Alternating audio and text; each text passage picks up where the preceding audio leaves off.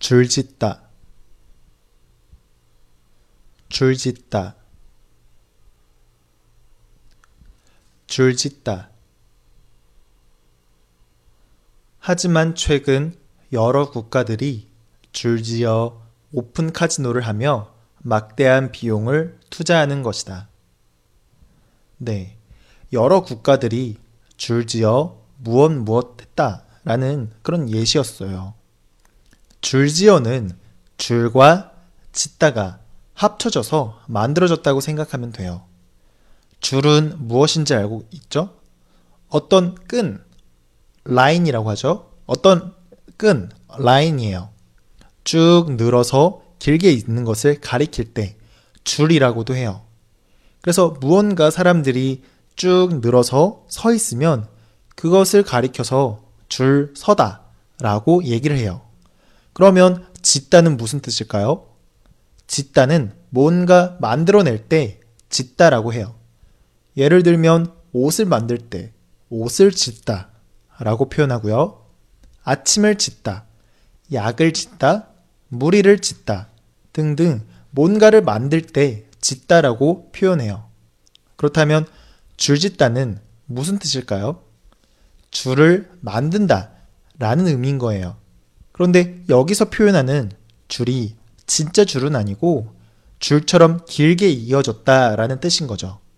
즉, 예시를 다시 정리해 보면 여러 국가들이 줄처럼 이어서 쭉 오픈 카지노를 하고 있다 라는 그런 의미인 거죠.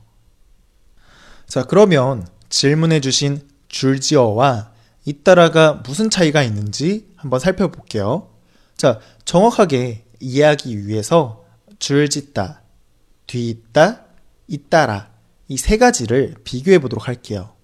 먼저 줄지어는 줄을 짓다, 줄을 지어서 쭉 늘어서 있다 라는 뜻이라고 했었죠. 그리고 뒤있다는 뒤와 있다가 합쳐져서 만들어진 말이에요. 뒤에 연결해서 이었다라는 그런 말인 거예요.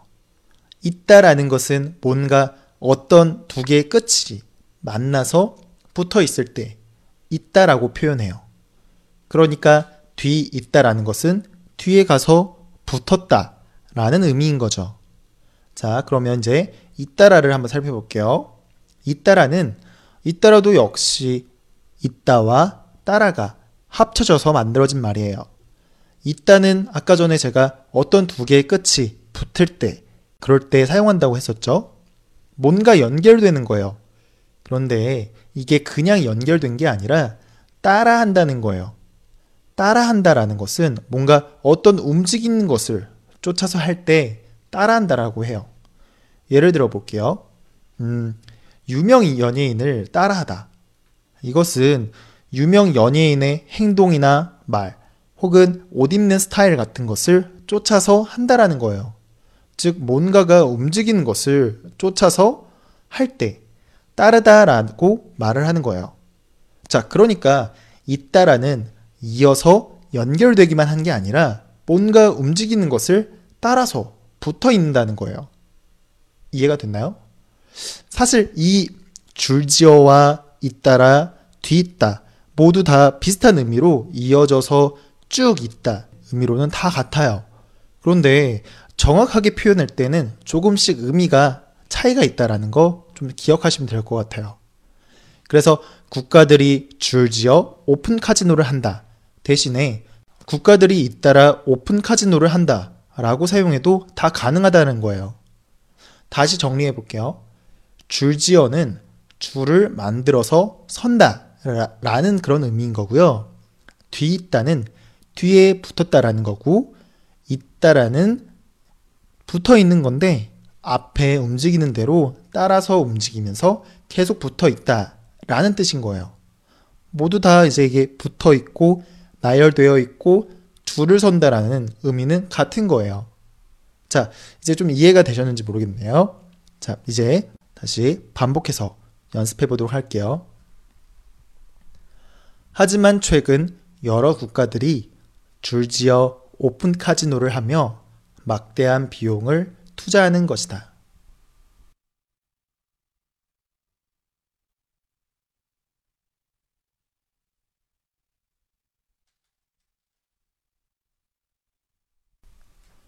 고속도로에 차들이 줄지어 서 있다.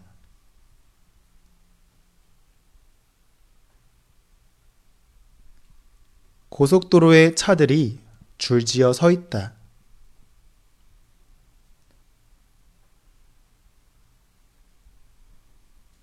고속도로에 차들이 줄지어 서 있다.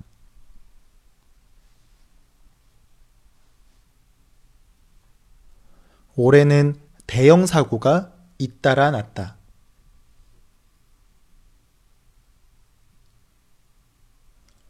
올해는 대형 사고가 잇따라 났다.